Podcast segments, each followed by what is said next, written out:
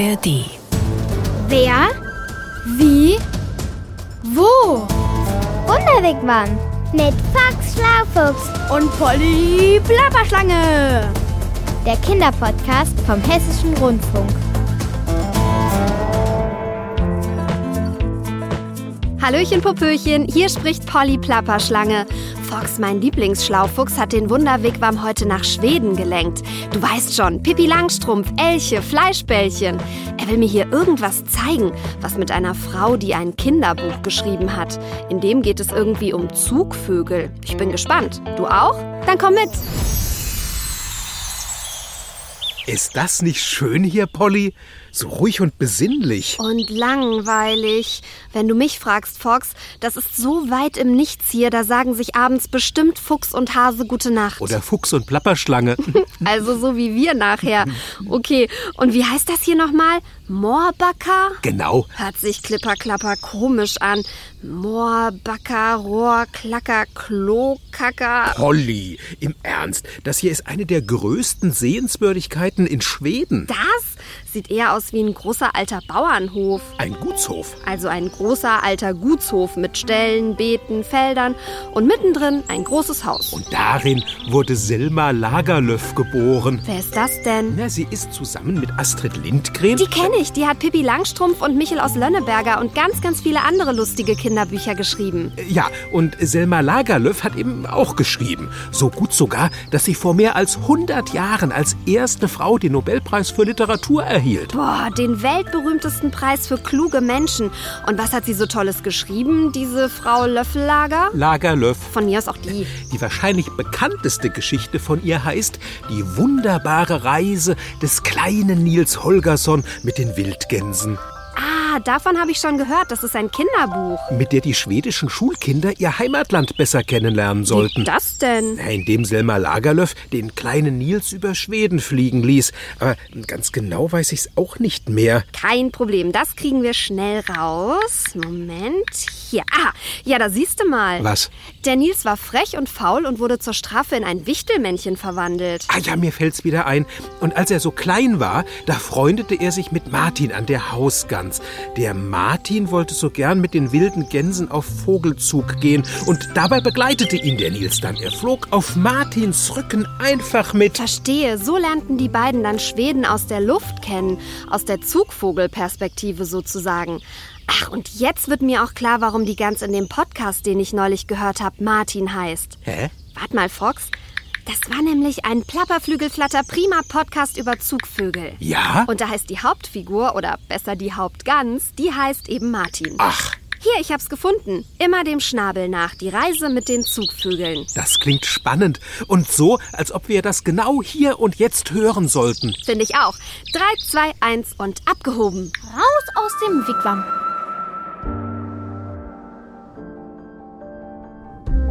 Zugvögel fliegen im Winter nach Süden und kommen im Frühling wieder. Ich habe auch mal Störche gesehen, die fliegen ja auch in den Süden, weil sie hier im Winter nicht genug Fressen bekommen. Die fliegen jetzt zum größten Teil, glaube ich, nach Afrika, aber ich glaube, es gibt da ein paar, die woanders hinfliegen.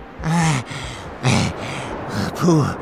Hey, Ich muss jetzt unbedingt mal zwischenlanden. Ich hab ja so einen Hunger. Puh. Also ich bin zwar kein Storch, aber schön im Kreisflug herabschweben, das kann ich ja auch, so wie ich es von den Leitgänsen gelernt habe. Oh, Hoppala, was, was ist denn das für ein blaues Band da unten? Ah, bestimmt ein Fluss.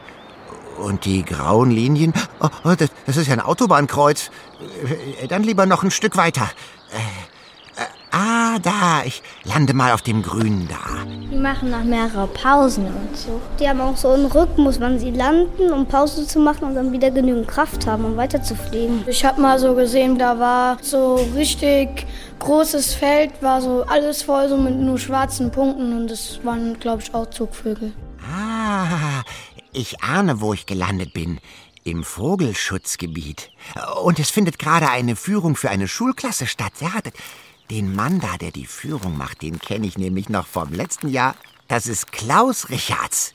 Er ist Biologe und Naturschützer und er kennt sich super gut aus mit uns Zugvögeln. Wenn man sich die mal genauer anschaut, die Zugvögel, dann sind das die Arten, die einfach unter Nahrungsknappheit leiden in bestimmten Jahreszeiten.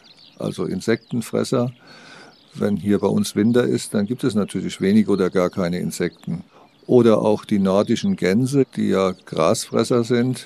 Wenn im Norden dann sehr kalt ist und hohe Schneelage und Eis, dann kommen die Gänse nicht ans Gras. Deswegen müssen die dann in Regionen wandern, wo sie auch was zu fressen haben. Hm, genau so ist das nämlich mit uns Wildgänsen aus Skandinavien.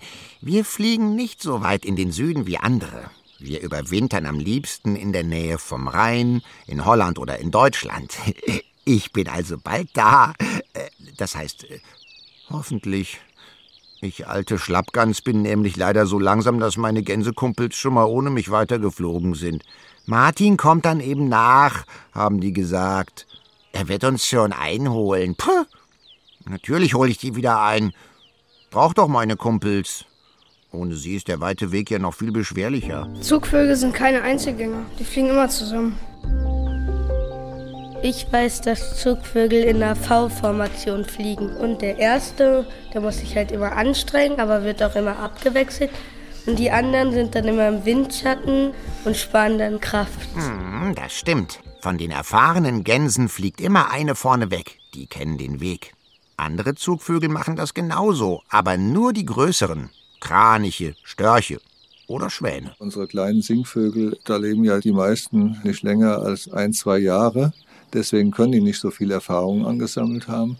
Nur bei den Vogelarten, die relativ langlebig sind, wie den Gänsen und den Kranichen, also diesen Großvögeln, da ist davon auszugehen, dass es da auch erfahrene Tiere gibt, die den Weg mitbestimmen. Ja, die Erfahrung hilft uns natürlich, den Weg zu finden. Aber an der Spitze zu fliegen ist nicht so mein Ding. Weiter hinten ist es viel bequemer. Auf die Luftwirbel von den Gänsen vor mir kann ich mich ganz bequem drauflegen. ja, tja, nur leider schaffe ich das dieses Jahr sogar dann nicht mitzuhalten. Dabei habe ich mir vor dem Abflug doch extra einen dicken Bauch angefuttert, so wie die anderen auch. Ja, ohne diesen Proviantspeck würden wir Wildgänse die lange Reise gar nicht durchhalten. Oh, aber ich halt auch so nicht durch. Vielleicht habe ich einfach die falsche Flugtechnik. Die Leitgans hat mir neulich sogar zugerufen, ich würde rumflattern wie ein doofer Singvogel. Toll, die kann beim Fliegen sogar noch die anderen anquatschen. Mir wäre das viel zu anstrengend. Manche Vögel sind ganz laut, auch wenn die ganz viele Meter weit oben sind, dann hört man die noch. Die Rufe garantieren, dass da keiner verloren geht. Und besonders die Kleinen, die piepsten natürlich da heftig, dass die bei den Eltern hinten dran bleiben können. Wenn die fliegen, dann benutzen die Flügel eigentlich gar nicht so viel. Die schweben eigentlich so eher. Beim Weißstorch ist das so ein tolles Beispiel. Der zieht nach Osten ab und fliegt dann über den Bosporus. Also die suchen Meerengen aus, weil über die Landverbindung erwärmt sich die Luft stärker und dort ist eine bessere Thermik. Und Störche drehen sich dann hoch in die Luft, um dann im langsamen Gleit-Segelflug große Strecken zu überwinden, ohne Energieaufwand. Ach ja, so ein Gleitflug, der ist herrlich bequem. Also Natürlich nur, wenn man ihn hinkriegt. Könnte man glatt ein Nickerchen beimachen. Die Schwalben machen das sogar wirklich. Das sind echte Flugkünstler. Die fressen und schlafen sogar im Fliegen. Irre, immer in der Luft. Aber so unsere Tricks haben wir alle. Auch die kleinen Singvögel. Manche von denen fliegen nur nachts, weil sie da sicher geschützt sind vor Raubvögeln. Wow, schlau! Finde ich auch. Und trotzdem kommen sie ganz schön weit auf einer Etappe. Kleine Singvögel, die legen am Tag so etwa 60 Kilometer zurück und dann kann man sich ja leicht ausrechnen, dass das Wochen dauert, bis die im Winterquartier angekommen sind. Recht schnelle Flieger sind Enten und Gänse. Die haben teilweise 60 bis 100 Stundenkilometer drauf. Wir Wildgänse sind die schnellsten. Äh, also mal abgesehen von mir. Wir sind aber nicht die Zugvögel, die am weitesten reisen. Das sind dann doch diese kleinen Flatterer. Weltrekordhalter ist sicher die Küstenseeschwalbe. Die fliegt jährlich aus dem hohen Norden bis in die Antarktis und wieder zurück. Die legen 50.000 Kilometer zurück. Boah, und das ist weiter als einmal um die Erde herum. Jedes Jahr. So weit fliegen wir Wildgänse zum Glück nicht. Aber was ich die ganze Zeit schon überlege, Dieser Vogelexperte, dieser Klaus Richards, woher weiß der das eigentlich alles über uns Zugvögel? Wo wir herkommen und wo wir hinfliegen? Ich meine, die Menschen, die fliegen doch schließlich nicht mit uns mit. Dann gab es ganz schlaue Menschen, die haben angefangen, Vögel zu kennzeichnen, um zu erfahren, wo gehen die hin. Man hat dann um die Vogelbeine kleine Aluminiumringe befestigt mit Zahlen und Ziffern drauf und gehofft, wenn der Vogel irgendwo gefunden wird, dass der Ring an den Besitzer zurückgeschickt wird. Und durch die Meldung dieses Wiederfundes konnte man feststellen, dass die Vögel tatsächlich ziehen. Aber natürlich zeigt das immer nur, wo der Vogel wieder gefunden wurde. Was der auf seinem Weg unterwegs gemacht hat, kann man natürlich damit nicht feststellen. Und dafür gibt es natürlich die moderne Technik. Moderne Technik? Also Ringe aus Aluminium finde ich schon ziemlich modern. Aber ich weiß ja, bei den Menschen gibt es noch viel moderneres. Die Frau da vorne zum Beispiel, die ist Vogelforscherin und arbeitet mit den modernsten Methoden. Die kenne ich auch noch vom letzten Jahr. Sie heißt Andrea Möller und ist Professorin für Biologie. Die weiß alles über diese supermodernen Dinger da, die man uns Zugvögeln heutzutage manchmal anheftet. Diese, ähm, mh, mm, ja, genau, Peilsender heißen die. Peilsender, das sind Sender, die man Vögeln auf den Rücken schnallt, die regelmäßig zu Satelliten Daten funken, so ähnlich wie bei dem Navigationssystem im Auto auch und die mit Hilfe von GPS den Wissenschaftlern mitteilen, wo sich die Vögel gerade befinden auf ihrem Zug. Und man hat herausgefunden, dass sich die Zugrouten teilweise auch sehr unterscheiden. Das hat man lange Zeit nicht gewusst, dass Störche aus demselben Ort unterschiedliche Zugrouten auch haben. Das hat man eben durch diese Peilsender herausgefunden, weil man dort eben sehr genau verfolgen kann, wo sie ziehen. Na, zum Glück habe ich jetzt gerade keinen Peilsender auf dem Rücken. Sonst würde Andrea Möller ja sofort wissen, dass ich ihre Führung belausche. Äh, war übrigens kein Problem für mich, Frau Möller wiederzufinden.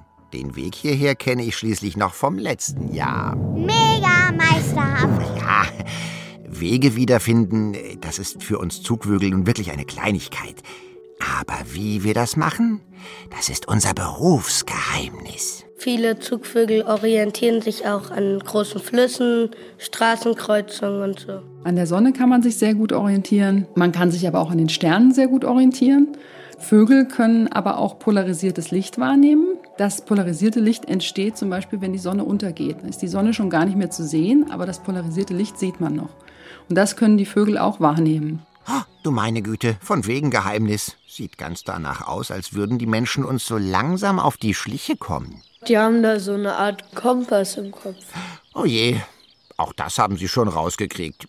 Ein ganz, ganz wichtiges Phänomen, an dem sich die Vögel orientieren können und im Übrigen alle Tiere und auch Pflanzen, ist das Erdmagnetfeld. An den Nordpol und an dem Südpol, das sind diese Magnetfelder. Und die spüren das dann auch. Das ist dann wie so ein Metallstück, das in ihrem Kopf ist, das sich orientiert halt zum Norden oder zum Süden.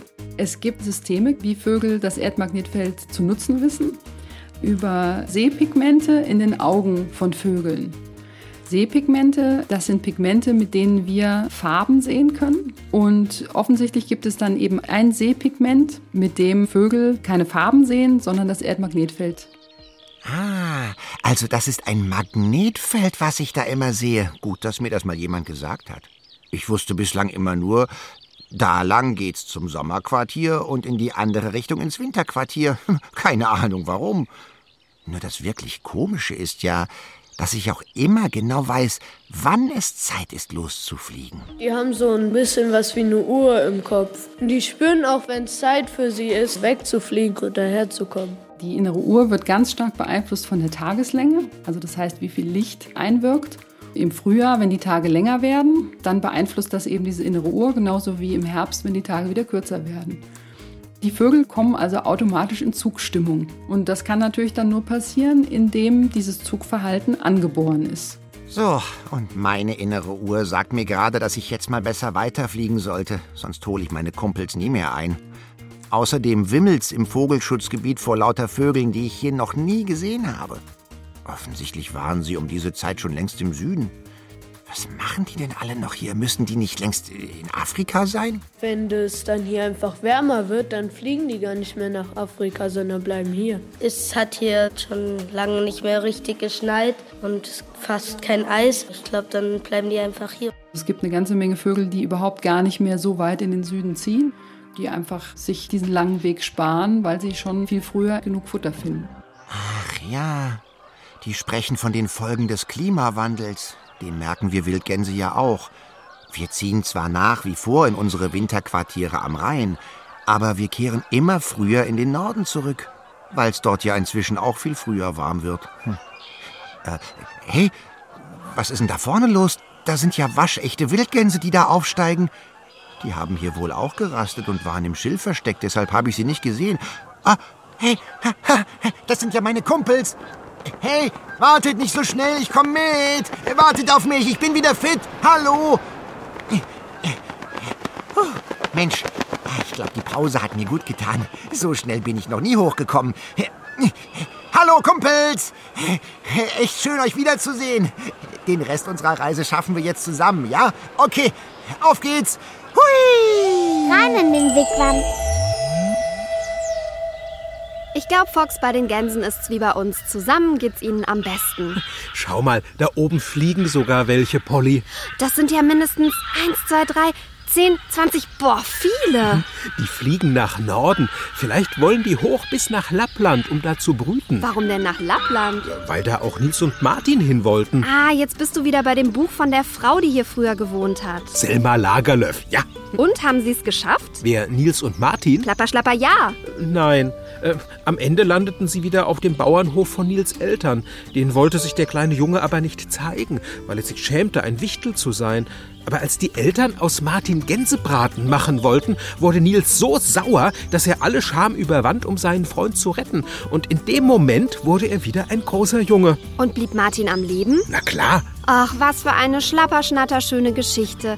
Die gibt's hoffentlich irgendwo als Hörbuch. Die suche ich gleich mal. Und damit Schluss gemacht für heute. Aber Hau. ich hätte da noch was. Polly. Na gut, genug geplappert. Ich bin fort. Bis zum nächsten Ort. Genau. Ciao mit Hau. Das war der Wunderwigwam Kinderpodcast Mit Box Schlaufuchs und Polly Plapperschlange. vom Hessischen Rundfunk.